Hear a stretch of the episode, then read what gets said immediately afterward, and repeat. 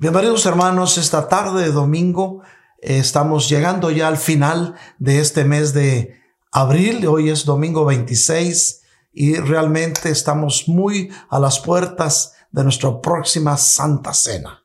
Así es que hermanos, vamos a prepararnos en esta tarde para poder alabar y bendecir el maravilloso nombre del Señor. Para eso fuimos creados. Ese es el propósito de Dios y el Padre anda buscando adoradores en espíritu y en verdad.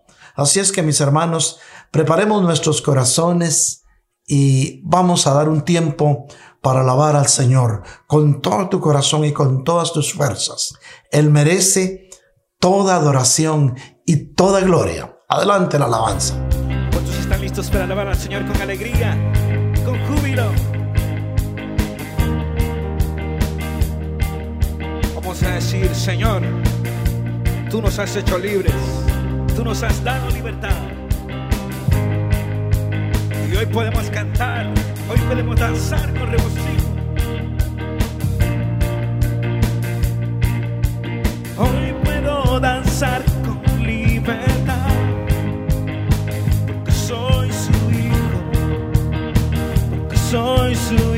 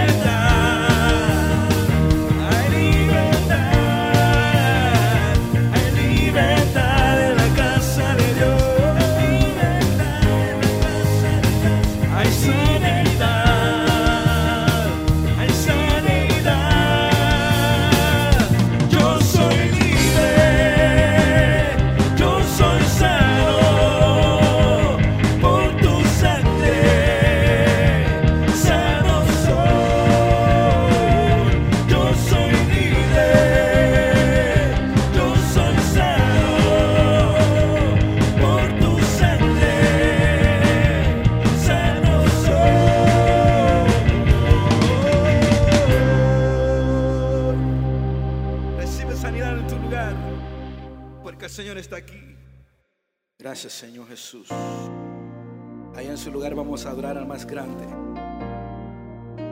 Con sus manos alzadas, dígale, Señor, hoy vengo, me presento delante de ti para adorarte, para bendecir tu nombre, oh Dios.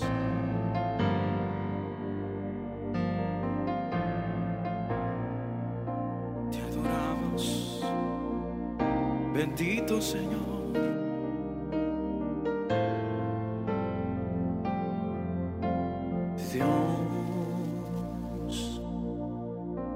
Grande y digno de alabar. Yo vengo a tu presencia a adorar. Yo doblo mis rodillas ante ti.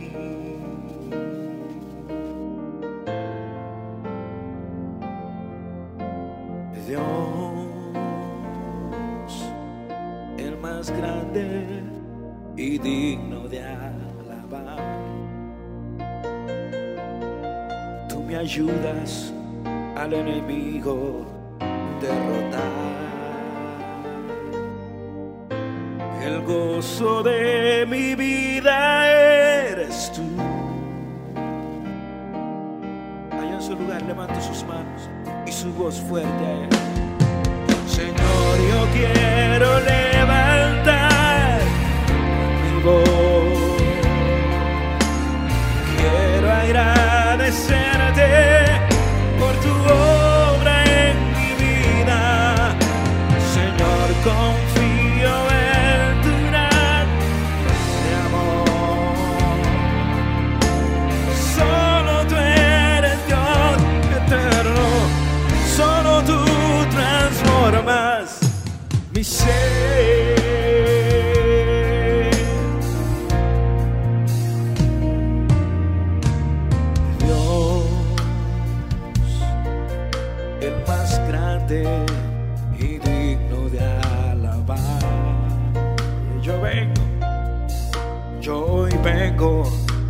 a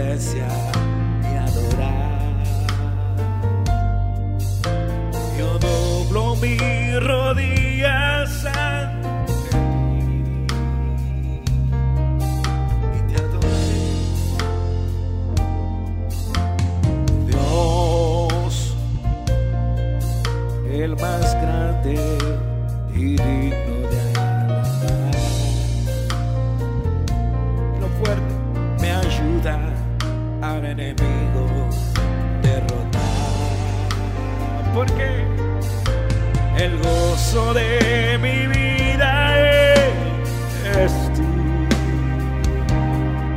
Ahora levanta tus manos y tu voz y cantémosle. Señor, yo quiero levantar mi voz quiero agradecerte por tu obra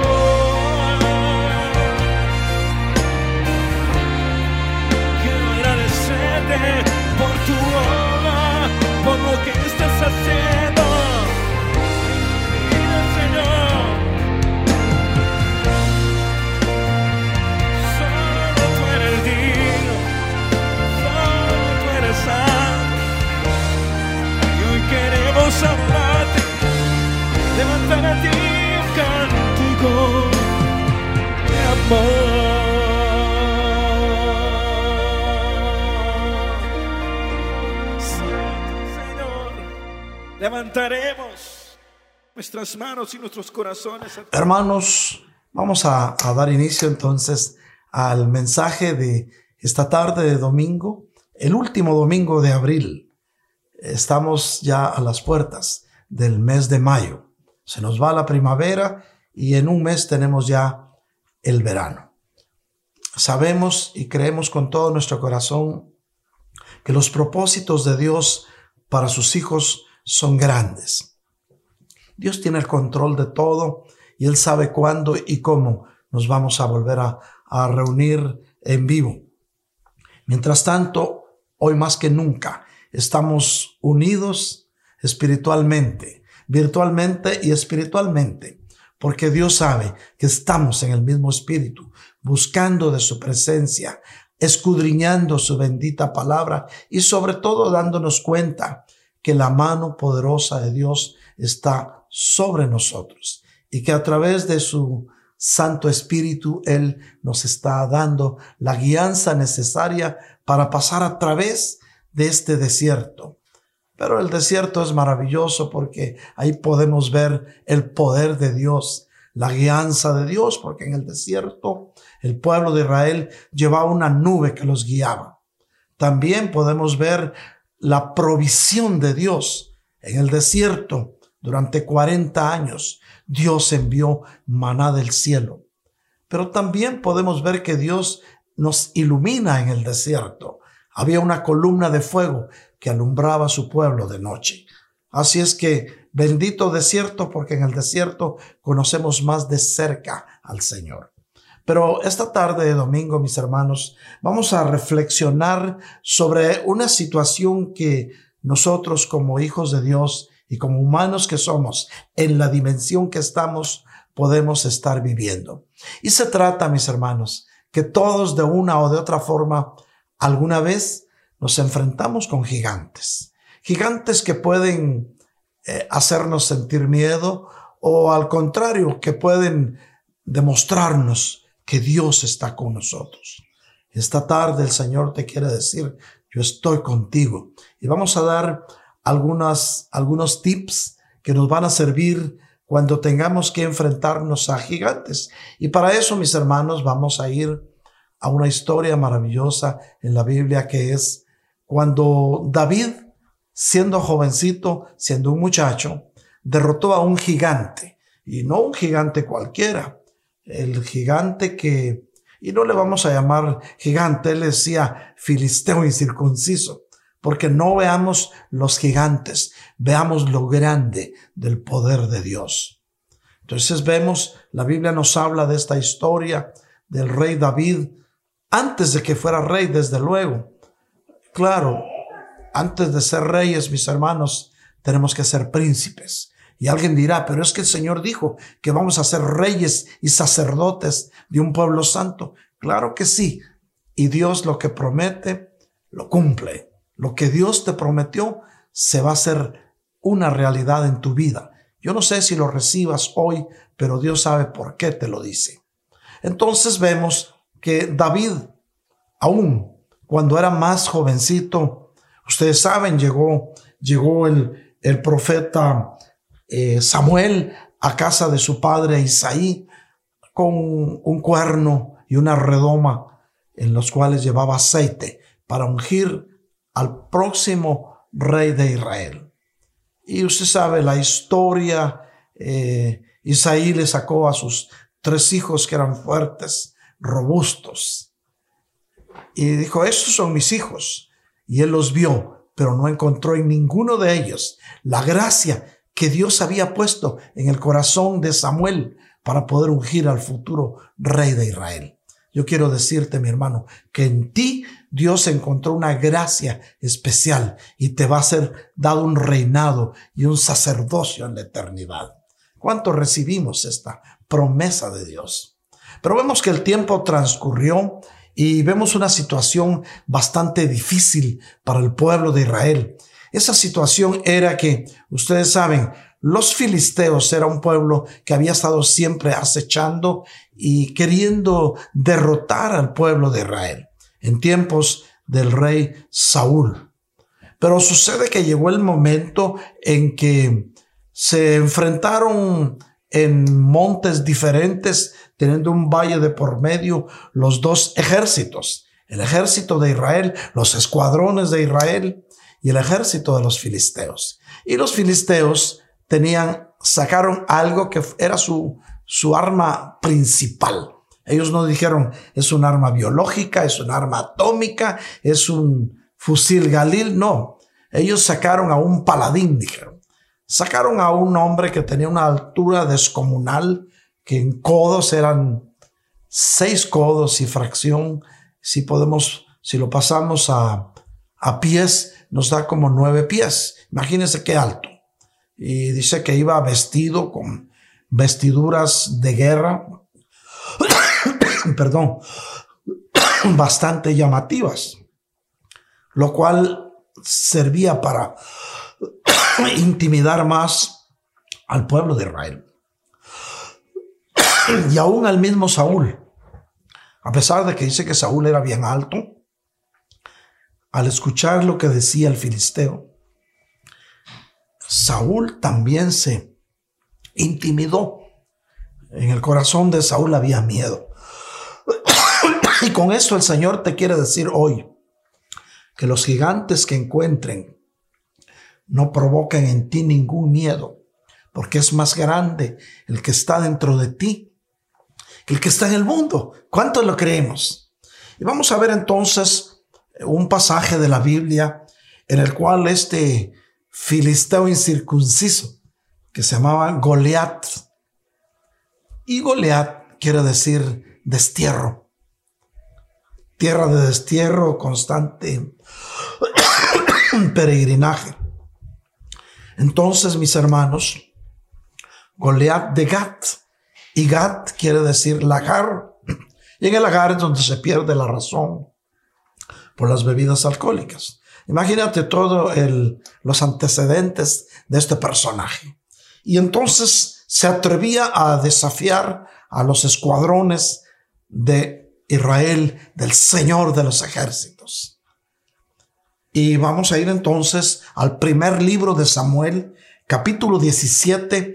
Todo el capítulo 17 nos habla de esta historia, pero vamos a ir capítulo 17 versículos del 8 al 11 los vas a ir viendo en tu pantalla y dice así, Goliat se paró y gritó a las filas de Israel, ¿para qué han salido a ponerse en orden de batalla?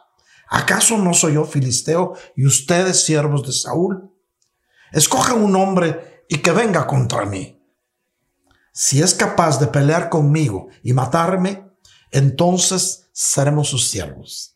Pero si yo los venzo y lo, mato, entonces ustedes serán nuestros siervos y nos servirán. De nuevo el filisteo dijo, hoy desafío a las filas de Israel. Deme un hombre para que luchemos mano a mano. Cuando Saúl y todo Israel oyeron estas palabras del filisteo, se acobardaron y tuvieron gran temor. Amén, lo dejamos ahí. Vemos entonces, mis hermanos, en esta historia en la cual nos puede mostrar cinco razones importantes por las cuales David venció. Cinco razones que a ti te pueden servir para vencer cuando te enfrentes a gigantes. Todos los días tenemos obstáculos que pasar. Pero en el momento histórico que estamos viviendo, el mundo entero está enfrentando un gigante, el cual nosotros como cristianos nacidos de nuevo no le tenemos miedo porque sabemos en quién hemos confiado. Vamos a ver entonces estos principios, yo te los voy a decir y luego vamos a irlos desglosando para que se puedan volver rema en tu vida y te pueda servir. El primer principio de David es él tenía la seguridad de que Dios lo iba a ayudar porque conocía a Dios. Entonces, el primer principio es la importancia de conocer a Dios. Necesitas, necesitamos conocer a Dios para confiar más en Él. El segundo principio, mis hermanos, es que debemos conocer las armas con las que contamos. Y recuérdate, Dios te ha dado armas poderosas para pelear la buena batalla y para vencer gigantes. No estás solo, no estás sola. Dios está contigo como poderoso guerrero y Él peleará la batalla por ti. ¿Cuánto lo recibimos? Si te atreves a, a decir amén delante de, tu, de tus hijos, de tu esposa, con tu familia, con aquellos seres queridos que están cerca de ti ahora y que debido a las circunstancias estás disfrutando de su compañía. Y vemos entonces el tercer principio por el cual tú puedes vencer gigantes es, necesitamos conocernos a nosotros mismos. Necesitas conocerse, conocerte a ti mismo y así darte cuenta de cuántas cosas eres capaz.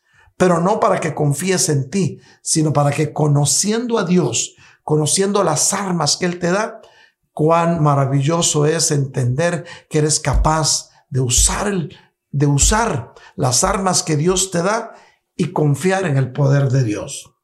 Pero también necesitamos, no debemos dejarnos intimidar por lo que vemos o por lo que oímos. Oyes noticias, oyes estadísticas, andan videos que te pueden confundir y sin embargo no te dejes intimidar por lo que oigas y luego vamos a hablar un poquito más de esto para ilustrarlo mejor. No te dejes intimidar por lo que escuchas. Créele a Dios, que es el amigo que nunca falla. Y el quinto principio es que nuestro mayor deseo en frente de cualquier circunstancia, mis hermanos, debe ser que Dios sea glorificado en medio de todo. Vemos entonces, mis hermanos, que los filisteos como enemigos acérrimos del pueblo de Israel, se habían encontrado, según ellos, la solución para, para derrotar al pueblo de Israel. No sabían que el que está con ellos es el poderoso Señor de los ejércitos que no ha perdido una sola batalla. Vemos entonces que por 40 días, mis hermanos, este filisteo había estado desafiando a los escuadrones del Señor. Fíjate bien, 40. El número 40 es bastante significativo eh, de acuerdo a la numerología de Dios. Lo hemos visto otras veces, pero hoy vamos a hacer un poquito de, de énfasis en esto. el número 40, fíjate, 40 días estuvo desafiando al pueblo de Israel y les decía, ¿para qué están en sus filas de batalla? ¿Acaso no soy yo filisteo y ustedes son siervos de Saúl? Y, entonces les lanzó algo, digo, ¿por qué no mejor escogen a alguien que venga y pelee conmigo? Él se sentía que era el más alto de todos, pero hoy te sé decir algo. Cualquier tamaño que sea el gigante al que tú te enfrentes, el problema que hoy tengas, no va a ser mucho más grande que el poder del Dios en el cual tú has creído y el que está contigo y estará contigo todos los días de tu vida, porque es parte de las promesas que el Señor nos dio. Entonces, vemos que con todo el miedo de lo que éste decía, el pueblo de Israel se sentía tímido. Si vemos en en el primer libro de Samuel 17:11, mira lo que dice.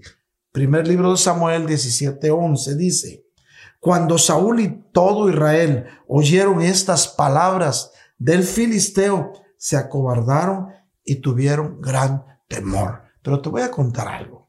David era el menor de sus ocho hermanos. Oh, eran ocho. Y él era el más pequeño. Era un muchacho, un jovencito, un teenager, pues un prejuvenil, haber tenido 17, 18, máximo 19 años. Pero David, hermano, te voy a decir algo. Antes de que Dios permita que te enfrentes a tus gigantes, no tus gigantes, a los gigantes que quieran atemorizarte, Dios te va a preparar, te va a entrenar, va a mandar osos y leones para entrenarte. David, a pesar de su corta edad, mis hermanos. Él, su vida había sido detrás de las ovejas de su padre Isaí. Y aprendió en la escuela, en la escuela del redil, en el campo, aprendió a pelear con valentía. Hermano, en el campo donde el Señor te tenga, Dios te está preparando para que aprendas a pelear con valentía, para que te des cuenta que no vas a pelear contra tus propias fuerzas, sino con las poderosas fuerzas del Dios que no ha perdido una sola batalla. Pero vemos entonces, mis hermanos, la situación como estaba. Como ya habían pasado 40 días, el papá de, David, Isaí, y, y de los otros ocho hermanos, de los cuales tres estaban en el campo de batalla, eh, estaba preocupado, dijo, habrán comido. Y entonces le dice, ¿sabes qué? Vas a ir a ver a tus hermanos al frente de batalla, llévales comida y hasta un queso les mandó. Y David se fue al campo y miren lo que se encontró. Cuando llega al campo de batalla, sus hermanos no lo vieron con buenos ojos. Dijeron, ¿este qué viene a hacer? Dijeron, ¿qué viniste a hacer aquí? ¿Viniste a ver, a juzgarnos? Pero a David no le importó lo que le dijeron sus hermanos. Que no te importe si se burlan de ti porque crees en el poder de Dios. Que ni te preocupe, que te preocupe qué va a pensar Dios de lo que tú dices o de lo que tú haces o de lo que tú piensas o de lo que tú planeas. Eso sí tiene que preocuparte porque un día de todo lo que digamos o hagamos vamos a dar cuenta delante del tribunal de Cristo pero entonces llega y, y ve la escena. Allá el filisteo amedrentando, atemorizando al pueblo. Y él nunca le llamó gigante. Nunca. ¿Sabes qué dijo? Y vio cuántos. Ah, porque cuando había llamado el, filisteo a que buscaran un hombre para que se peleara con él, ni sabe cuántos eran los que se atrevieron a ir. Cero. Nadie. Y David vio esto y se indignó. Dijo, ¿cómo es posible? ¿Y saben qué dijo? Dijo, ¿quién cree este filisteo pagano y circunciso que se atreve a desafiar al ejército del Dios viviente? En lugar de atemorizarse, dijo, ¿y este quién es? Cuando veas tus problemas grandes, diré, eso a mí no me preocupa. ¿Qué problema va a ser si mi Dios es todopoderoso? Porque nuestro Dios es el Dios de lo imposible. Lo que es imposible para nosotros como seres humanos Es posible para Dios. Por eso tenemos que aprender a creerle a Dios, porque para el que cree, todo es posible. Dile a tu familia, para el que cree, todo es posible. Y entonces, algunos de los que estaban ahí en el frente de batalla, temblando de miedo, escucharon lo que dijo David y como ya ve que les gusta las noticias, y fueron rápido con el chisme a Saúl. Le dijo, mira, mira, fíjate, fíjate, fíjate. Y Saúl lo mandó a llamar. Y cuando lo vio que era un muchacho, dijo, no, tú no te puedes enfrentar, si mira. Pero sabes que David era un hombre inteligente. Por eso llegó a ser rey. Él preguntó, ¿cuál es el premio que le van a dar al que venza a este incircunciso? Y lo preguntó tres veces y le dijeron, ¿sabes qué? Dice el rey Saúl que al que lo venza lo va a colmar de bienes y le va a dar a su hija como premio. Wow, dijo David. David sabía porque él recordaba que el profeta Samuel había llegado a su casa y a él lo había ungido como rey y sacerdote. Pero debido a las circunstancias, mis hermanos, para poder llegar a ser rey no habían muchas posibilidades. Una era que se levantara y lo derrocara y se sentara, pero eso no estaba dentro de los planes de Dios. David tenía sentimientos más nobles. Él sabía que si Dios lo había mandado a ungir con aceite, o sea que había sido lleno del Espíritu Santo. Necesitamos anhelar la llenura del Espíritu Santo que nos va a llevar a toda verdad y te va a quitar el miedo, pues. Ahora que estamos en cuarentena, ahora que estamos en nuestras casas, van a haber muchos, muchos testimonios de la llenura del Espíritu Santo en tu casa porque tienes más tiempo de orar. Espero que sí. Y no te andes viendo solo tus novelas. No te rías, hermano, porque tú sabes, pero Dios es fiel y justo. Y entonces David, cuando escuchó cuál era el premio, se le quitó más el miedo. ¿Y sabes por qué? Mira, para poder llegar a ser rey, primero se necesita ser príncipe. Entonces, para que David pudiera ser príncipe, tenía que haber sido hijo de Saúl, pero no era hijo de Saúl, era hijo de Isaí. Bueno, por ahí se descarta entonces. Otra hubiera sido que hubiera nacido en una familia real y que hubiera tenido un principado eh, de acuerdo a su alcurnia. Tampoco lo tenía. Él era un pastorcito de ovejas pero lleno del Espíritu Santo. No importa la condición en la que estés, mi hermano, mi hermana, lo importante es que tienes al Espíritu Santo de Dios que está contigo y te va a llevar a toda verdad. Él es nuestro dulce compañero. Y entonces David se llenó de mucho más valor. ¿Quién es este filisteo incircunciso que se atreve, atreve a insultar a los escuadrones del Dios de Israel.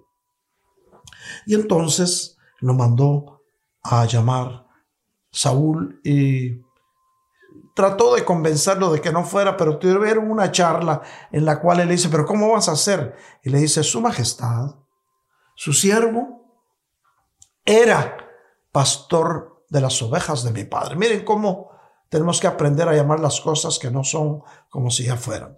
Él le habló en tiempo pasado. Era, era pastor de las ovejas de mi padre. Pero ahí le va la experiencia. Ahí le va cómo Dios lo preparó, como a ti te pudo haber preparado o como te está preparando hoy. Pueblo de Dios, que vas a ver a Cristo. Lo vamos a ver pronto. Le dijo, tu siervo era pastor de las ovejas de mi padre. Y cuando venía un oso o un león y se llevaba una oveja, yo lo seguía y si era el león lo agarraba de las greñas y le quitaba la oveja.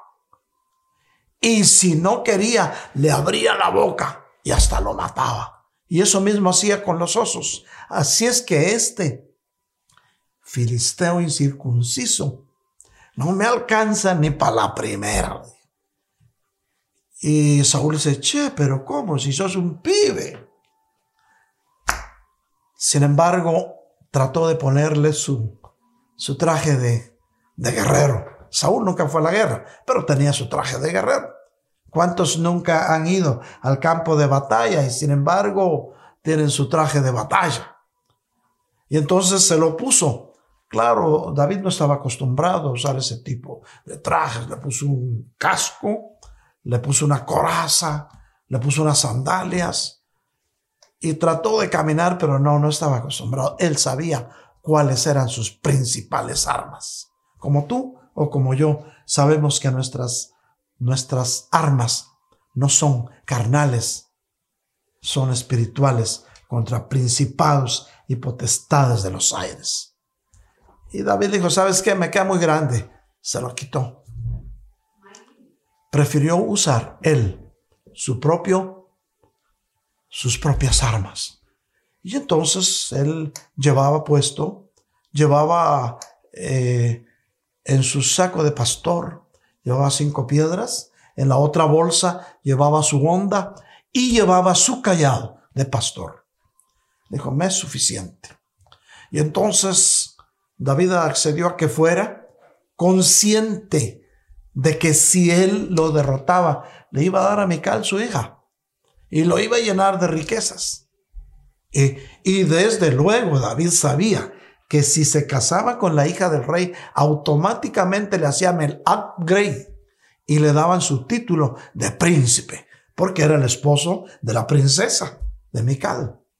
David le dio el Señor mucha inteligencia, la cual te la puede dar a ti también. Inteligencia espiritual, como hablábamos anoche con los hombres de valor. Tuvimos una reunión muy bonita, pero se nos cortó. Pero bueno, eso será tema de otro día. Entonces David llegó al campo de batalla. Como tú o como yo, cuando decidimos al fin enfrentarnos al campo de batalla y nos armamos del valor que Dios nos dio. Y llegó al campo de batalla. Pero saben, el primer tip que te doy, David conocía a Dios. Cuando tú conoces a Dios, sabes cómo es Dios de grande para guardarte. Y la Biblia nos dice, mis hermanos, en Juan 17.3, lo vas a ver en tu pantalla, Juan 17.3, y dice así, y esta es la vida eterna, que te conozcan a ti, al único Dios verdadero y a Jesucristo, a quien ha enviado. Ok, si conoces a nuestro único Dios verdadero, Padre Todopoderoso, y a su Hijo Jesucristo, no le vas a tener miedo a ningún gigante David conocía el gran poder de Dios, pues lo había experimentado en su propia vida detrás de las ovejas de su padre. Y por, era muy joven, era un muchacho jovencito, pero como pastor de ovejas, él había visto animales grandes y fieras y aprendió a no tener miedo.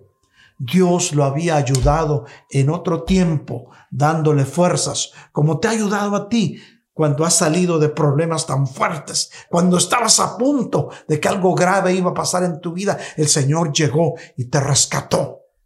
Así David tenía muchas experiencias con osos y con leones, como decíamos hace rato, mi hermano.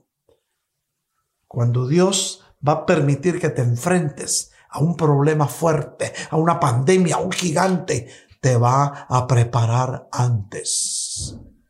¿Cuántos podemos decir amén? Dale un aplauso al Señor ahí donde estás. Él merece toda adoración y toda gloria. Pero por eso mismo, porque conocía a Dios, su fe en Dios era firme y estaba completamente seguro que el Señor lo ayudaría en esta ocasión a vencer a este gigante. Por eso en el primer libro de Samuel 17:37 dice David, el Señor me libró de las garras del león y del oso. También me librará de este filisteo.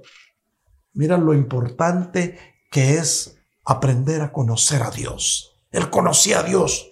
Los ejércitos estaban frente a frente y solo había un valle de por medio.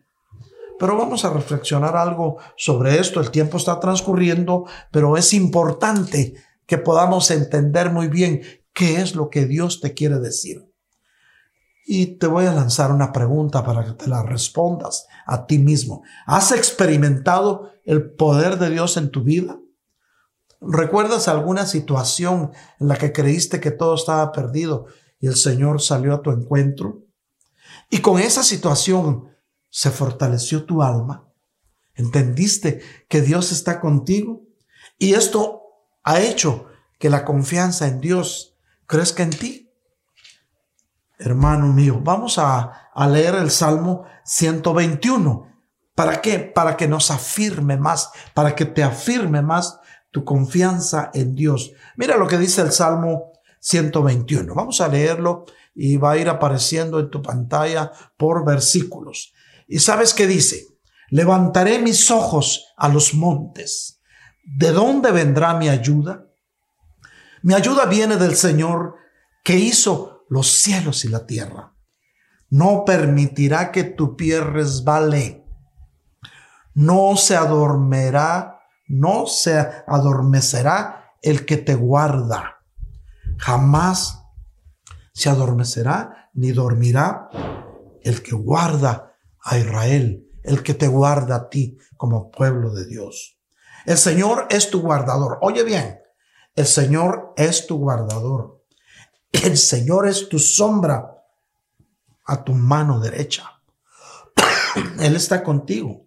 El versículo 6 dice, el sol no te herirá de día, ni la luna de noche.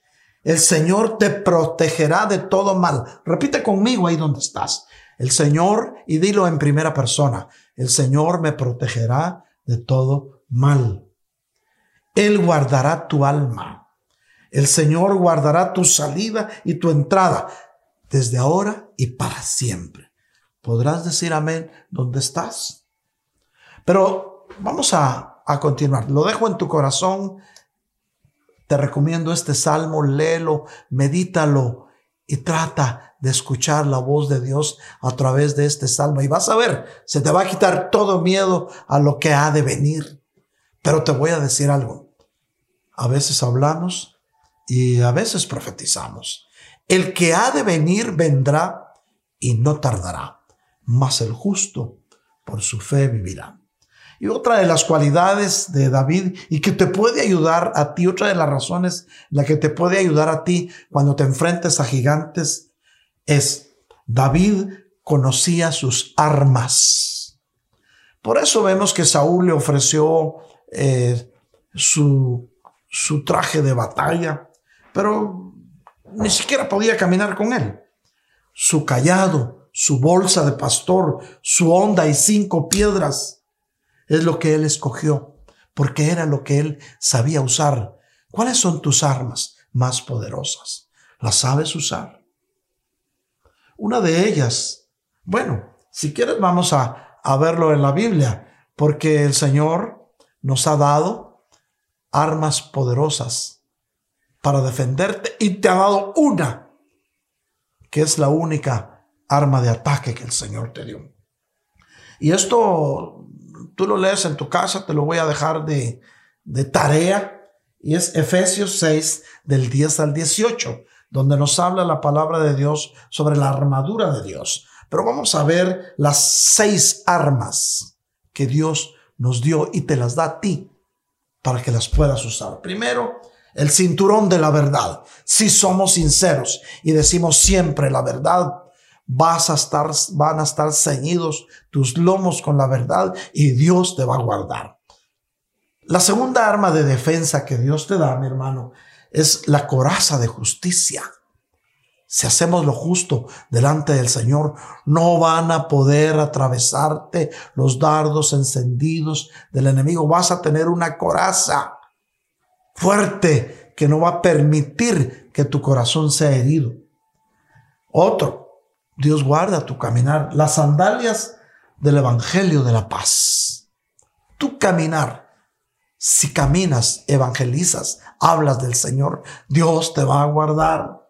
Otra arma de defensa, el casco, el yelmo de la salvación, echa mano de tu salvación y esto te va a dar la el coraje, la valentía para enfrentarte a los gigantes que se aparezcan a tu paso, sea pandemia, sea coronavirus, lo que sea, no vas a tener miedo, porque tu vara y tu callado del Señor, la vara y el callado del Señor te infundirán confianza, dice la palabra. Y la única arma de ataque es la espada de la palabra de Dios. Esas son las armas que tenemos que aprender a manejar. En la misma forma que David usaba su onda, las cinco piedras, su bolsa de pastor, su saco de pastor, en esa misma manera tú tienes la, las vestiduras que Dios te da, las armas poderosas para que puedas enfrentarte a la batalla. Pero tienes que conocerlas muy bien. David también conocía su arma más poderosa y sabes cuál era? El nombre del Señor, que es todopoderoso. Su confianza estaba, mis hermanos, real, realmente estaba puesta en Dios, como tú o como yo. ¿En quién has confiado, mi hermano? Nunca confiemos en nuestras propias fuerzas. Y por eso, porque su confianza estaba en el Señor, es que ahora no tenía miedo. El otro pudo haber sido muy alto, pudo haber tenido mucha fuerza y tenía puesto un traje de batalla que a cualquiera hubiera atemorizado. Pero a David no le preocupó eso. No le preocupó. ¿Cómo le iba a preocupar si él sabía quién estaba con él? Por eso a ti no te preocupa lo que está sucediendo, porque sabes quién está contigo. Ay, es que ¿qué voy a hacer para pagar la renta, el mortgage, el carro, la aseguranza? Si Dios está contigo, Él ha prometido que si confías en Él, no tendrás falta de ningún bien. Así dice su palabra, mi hermano. Si escuchas la voz de Dios, si confías en el Señor, no tendrás falta de ningún bien. Y entonces se prepararon para la batalla. El filisteo empezó a avanzar y David salió corriendo, pero no huyendo. Salió corriendo para ponerse en la línea de batalla. Y David le dijo al filisteo, y vamos a ir a primer libro de Samuel, capítulo 17 y versículo 45. Y entonces dijo David al filisteo, tú vienes con espada, lanza y jabalina, pero yo vengo a ti en nombre del Señor de los ejércitos, el Dios de los escuadrones de Israel, a quien tú has desafiado. Hermano mío, tenemos que reflexionar sobre esto. ¿En nombre de quién vas a pelear? ¿Te va a dar miedo lo que dicen que hay cuantos contagiados? ¿Te van a dar miedo las noticias de que murieron cuantos miles? ¿Te va a dar miedo que digan es que no hay vacuna? Te va a dar miedo que, que, que, que te digan que no vas a poder seguir trabajando. No, enfréntate, porque tú te vas a enfrentar en el nombre del Señor de los ejércitos, el Dios de los escuadrones de su pueblo, el cual te guardará. Si conoces la armadura de Dios, vas a estar seguro, vas a estar seguro que si vas a usar la armadura de Dios, Dios te va a guardar. Dios te va a guardar. La Biblia dice en Proverbios 18:10, el nombre del Señor es torre fuerte. A ella corre el justo y está a salvo. Al nombre del Señor. Y vamos a ir al tercer principio por los cuales David no tuvo miedo y que Dios te lo da a ti para quitarte todo temor y todo miedo a lo que ha de venir. Una, David se conocía a sí mismo. ¿Te conoces a ti mismo? David cuidaba del rebaño de su familia. Sabía usar su fuerza y sabía usar su inteligencia, su astucia para rescatar a las ovejas. Pero él conocía la rapidez y la agilidad de sus manos que estaban acostumbradas a pelear la buena batalla. Eso es lo que Dios quiere de ti, que te acostumbres a pelear la buena batalla porque nuestras armas no son carnales, nuestras armas son espirituales para, para la destrucción de potestades de los aires. Miren, entonces, el filisteo se acerca y ve a David y ¿sabes qué le dijo? ¿Por qué vienes? ¿Acaso soy yo perro? Le dijo, para que vengas con palos. Oiga bien, dijo palos, plural. Y David no llevaba palos, David llevaba su callado, su callado, que es una varita nada más. Pero ¿sabes qué pasó? Él sabía, David sabía quién estaba con él. Y el Señor dijo, mi vara y mi callado te infundirán confianza. El Señor estaba junto a él con su vara y su callado. Esas son las varas que vio el gigante. Cuando te enfrentes a un problema grande, no van a verte a ti ni tu tamaño, ni tu condición. Van a ver al que está contigo y con su vara y su callado te van a infundir a ti confianza y al enemigo lo van a derrotar. Recordémonos, mis hermanos, que entonces tenemos que aprender a conocernos a nosotros mismos. Tienes que aprender a conocerte a ti mismo. Si te conoces a ti mismo, vas a saber de qué eres capaz. Y vamos a reflexionar un poquito de esto. El tiempo está transcurriendo. Yo creo que ya llevamos 45 minutos, pero ¿me regalas 15 más? ¿Te conoces a ti mismo? ¿Conoces los talentos, dones y fortalezas que Dios te ha dado, porque Dios te ha dado esos regalos. Estás usando todo el potencial que Dios te dio, porque Dios ha puesto su gloria en ti si has confiado en Él. Y nunca va a permitir que salgas avergonzado. Dios te ha creado a ti con un propósito y Él espera que tú aportes de tu parte para poder cumplir ese propósito que Dios ya tiene planeado para tu vida. Por eso te ha dado los dones del Espíritu Santo, los dones que, que te van a servir en todo tiempo. Bueno, y vamos a ver el, cuarto tips, el cuarto consejo para que te enfrentes a los gigantes. David no se dejó intimidar por lo que vio Imagínate el tamaño de aquel filisteo. Tenía una espada tan grande, llevaba una, un casco, llevaba una coraza, llevaba unos zapatos grandes y llevaba un escudo también. Pero David no se fijó en las grandes cosas que llegaba, llevaba se fijó en un punto vulnerable que tenía, es decir, un punto descubierto. Pues todos los gigantes que se quieran enfrentar a ti como hijo de Dios van a tener un punto vulnerable, un punto descubierto. Y era algo que no le alcanzaba a cubrir en la frente el casco. Entonces dijo David, ahí. Y él se conocía a sí mismo, sabía que tenía buena puntería con, el, con la onda. Bueno, entonces mis hermanos, nunca David se sintió intimidado.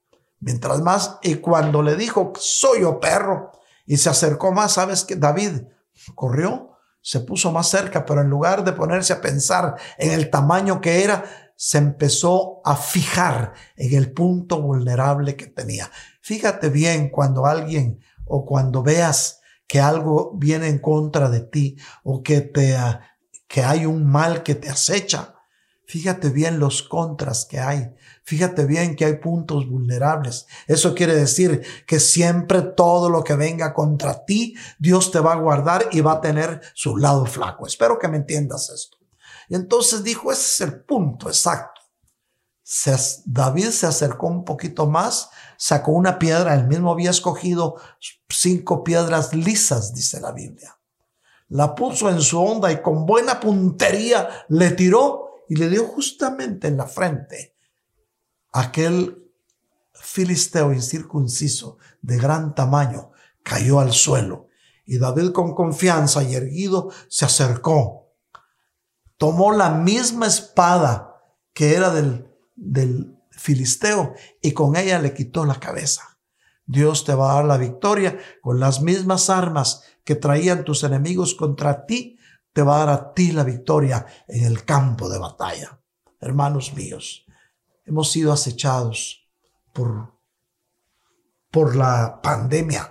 ¿Qué pandemia solo es una palabra que define que está en todo el mundo? Cuando es epidemia, solo es en una región. pero este tipo de enfermedad se ha propagado en todo el mundo y yo sé que hay personas que están investigando cuál es el verdadero propósito de eso, pero no es un tema que vamos a tratar hoy. Eso le tocará a otras personas investigarlo. Nosotros sabemos en quién confiamos y sabemos que lo que sea tiene un punto vulnerable. Así es que mis hermanos, tenemos que darnos cuenta que no nos vamos a dejar intimidar por nada, que ya se contagiaron tantos, que si no, si no haces tal cosa, te va a dar, créele a Dios, que es el amigo que nunca falla. No dejes que te llenen la cabeza de cosas negativas. Créele a Dios. Escucha, evangelio quiere decir buenas noticias. Pero bueno, Dios sabe cómo te va a hacer entender esto. Y tenemos que reflexionar un poquito sobre esto. Aprovechas las oportunidades que Dios pone en tu vida, las estás aprovechando. Te fijas en las puertas que Dios abre ante ti, en lo difícil que te parecieran las cosas, Dios siempre te va a abrir una puerta. Ahora llenas tu mente de palabra de Dios.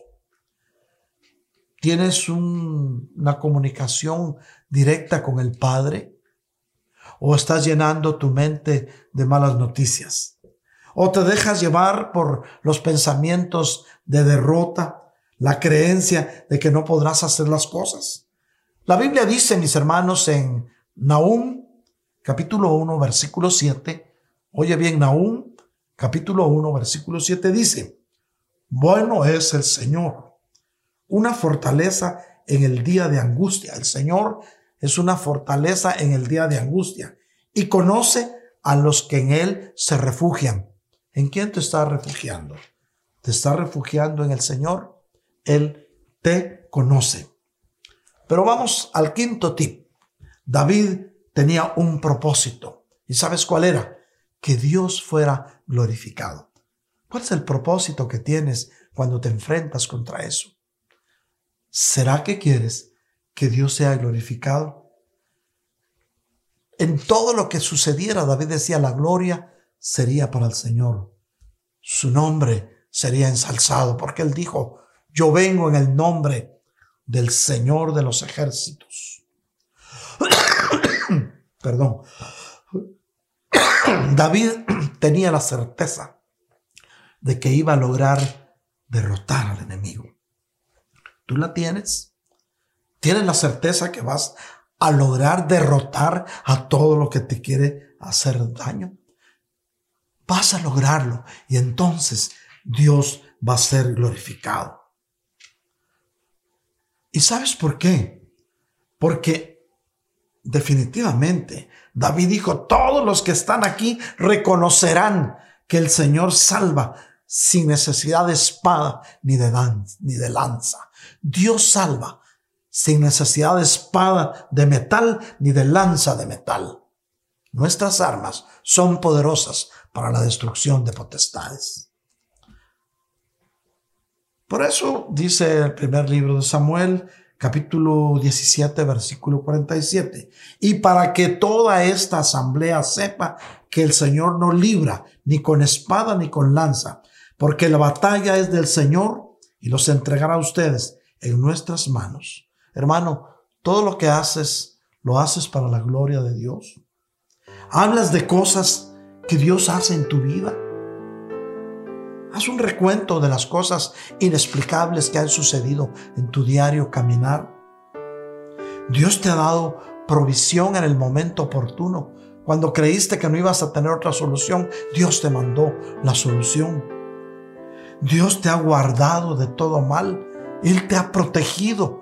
En los momentos en que creíste que algo grave iba a suceder en ti, el Señor salió a tu encuentro y te guardó.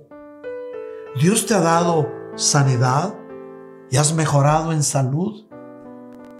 Dios puede hacer grandes cosas. Si esto ha sucedido en tu vida, empieza a darle la gloria a Dios. Es tiempo de glorificar el nombre del Señor. Hermanos que me escuchan, hermanos que han estado pendientes de esta transmisión, si hubiera alguno de los que están escuchando este mensaje y que aún no le ha entregado su vida al Señor, este es el momento. Hoy es el día crucial en tu vida. Si no le has entregado tu vida al Señor, vamos a hacer una oración. Déjame orar por ti. Sobre todo por ti que has estado escuchando, que has entendido el poder de Dios y que sabes que Dios puede guardarte en los momentos más difíciles. Si tu decisión es en este momento entregarle tu vida a Cristo, no te estoy hablando de ninguna religión porque no somos religiosos. No somos, no pertenecemos a ninguna religión. Solamente queremos ser discípulos de Cristo. Así es que no te estoy hablando de, de nada, de ninguna corriente filosófica. Solo te estoy hablando de un Cristo que sana, que salva y que liberta. ¿Quieres entregarle tu vida? Repite conmigo. Señor, me arrepiento de mi vida pasada. Yo reconozco, Señor, que he hecho lo malo delante de ti y que he pecado delante del cielo y delante de ti. Pero hoy, Señor, yo vengo delante de ti arrepentido. Vengo reconociendo, mi Señor Jesús, que tú eres mi Salvador, que derramaste hasta la última gota de tu bendita sangre en la cruz del Calvario, que entregaste tu vida por mí y que al tercer día resucitaste de entre los muertos y hoy estás sentado a la diestra del Padre intercediendo por mí. Yo vengo a suplicarte, Señor, que perdones mi vida pasada y me aceptes como uno de tus hijos. Ya no quiero ser el mismo. Yo quiero caminar contigo. Gracias, Señor. Amén. Si hiciste esta oración, puedes estar seguro que hoy hay fiesta en el cielo. Démosle la gloria al Señor. Hermano, tú que estás escuchándome, Iglesia de Cristo, hermano que que en este momento estás consciente de que Dios puede hacer grandes cosas en tu vida. Ahí donde estás, inclina tu rostro y déjame orar por ti. Padre Santísimo, en el nombre de Jesús. Esta tarde de domingo yo vengo bendiciendo a este pueblo tuyo. Mira Señor el corazón de tus hijos y mira el amor con que ellos escuchan tu palabra. Y mira, Señor, la intención con la que la reciben en su corazón. Bendícelos, Señor. Provéeles, Padre Santo, en todas sus necesidades. Sana, Señor, al que está clamando por sanidad. Bendice a aquel que está clamando por una bendición especial. Y muéstrale, Señor, que tú estás con ellos. Porque tu palabra dice, Señor, que tú guardarás en perfecta paz aquel cuyo pensamiento en ti persevera. Estos hijos tuyos han perseverado en ti. Estos hijos tuyos, Señor, mira, mira el corazón con que ellos te aman. Han creído, han confiado en ti. Estoy seguro, Señor, que como han confiado en ti, tú nunca los vas a dejar avergonzados. Guárdalos, bendícelos, prospéralos, Señor, así como prospera su alma. Haz, Señor, que en ellos se cumplan tus promesas. Oh Padre Santísimo, gracias porque tú los escogiste. Guarda a sus hijos, Señor. Quitamos desde ya, reprendemos todo aburrimiento de estar en casa y te pedimos, Señor del cielo, que las familias disfruten de estar en casa con sus hijos, con tu esposa, con tu esposo. Gracias, Señor, por lo que les das, por esa paz que le das a tus hijos. Así lo creemos y así lo confesamos. Recibe. Aquellos que han estado con temor, con miedo, en el nombre de Jesús, reprendemos todo temor de tu vida. Y en lugar de eso, esta tarde de domingo, yo te ministro del perfecto amor de Dios. Porque dice la palabra de Dios que el perfecto amor de Dios echa fuera todo temor. Amén y amén. Hermanos, hemos llegado al fin de este mensaje, pero quiero pedirte algo. Si alguno de los que nos están escuchando tiene una necesidad y necesita que estemos orando por esa intención, puedes llamarnos a los teléfonos que aparecen en tu pantalla o puedes ponernos un texto. Puedes usar WhatsApp también y con mucho gusto vamos a estar orando el resto de la semana. Recuérdate, la palabra de Dios dice que orando los unos por los otros seremos sanados.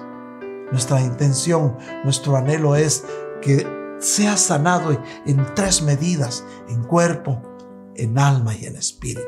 Es tiempo de volver. Tú que te habías alejado, es tiempo de volver. Regresa a casa. En casa te espera fiesta, en casa te espera un, un, becerro bien engordado, te espera un nuevo anillo, nuevas ropas. Porque el Padre quiere darte ropas limpias. Te espera música, deja de escuchar la música del mundo y empieza a glorificar a Dios con las alabanzas del cielo. Oh, bendito el nombre, el nombre del Señor. Es tiempo. Llámanos 404-374-4888 o 404-775-1204. Apúntalos y puedes ponernos un texto y con mucho gusto vamos a estar orando por ti.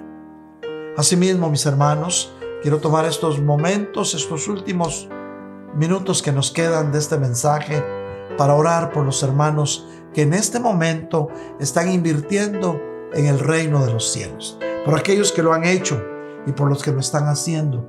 Padre Santísimo, tu palabra dice, tu palabra dice, Señor, que aquellos que invierten en tu reino, que aquellos que aportan para tu obra, Señor, tú les abrirás las ventanas de los cielos y derramaréis sobre ellos, derramarás sobre ellos esa bendición abundante. Tú multiplicarás, Señor, la semilla que ellos están sembrando en este momento. Pero aún más, Padre, tú dijiste que los ibas a guardar para que nadie le robe la bendición que tú les das. Asimismo, Padre, en esta tarde de domingo, yo te pido en el nombre de Jesús que en la casa de tus hijos nunca falte tu provisión ni el pan sobre su mesa. Amén y amén. Hermanos, los esperamos el próximo miércoles que estaremos nuevamente con el mensaje virtual. Esté pendiente, tenemos buenas noticias para el pueblo de Dios. Recuérdate, los amamos con el amor entrañable de nuestro Señor Jesucristo. Los llevamos en nuestro corazón y sabemos que pronto vamos a volver a vernos. Pero tenemos que ser sabios y cuidadosos. No porque digan ya se abrieron las peluquerías, se abrieron los bares, se abrieron las pistas de baile, vamos a abrir, vamos a dar cierto tiempo, cierto tiempo prudencial para que nuevamente vamos a convocar, nos vamos a reunir con la alabanza, nos vamos a reunir con los jefes de área para poder sentar los lineamientos de la nueva estrategia que vamos a tomar para reabrir nuestro templo. Hay mucho pueblo que ha estado llamando, aunque nunca han llegado a la iglesia, que han estado diciéndonos que quieren venir y congregarse con nosotros. Va a llegar el tiempo, mis hermanos. Es tiempo de extender las estacas. Es tiempo de alcanzar almas para el reino de los cielos. Y que todo esto sea para la gloria de Dios. Que Dios los bendiga, los prospere y los sane. En el nombre bendito de Jesús de Nazaret. Amén. Bendiciones y hasta pronto, pueblo de Dios.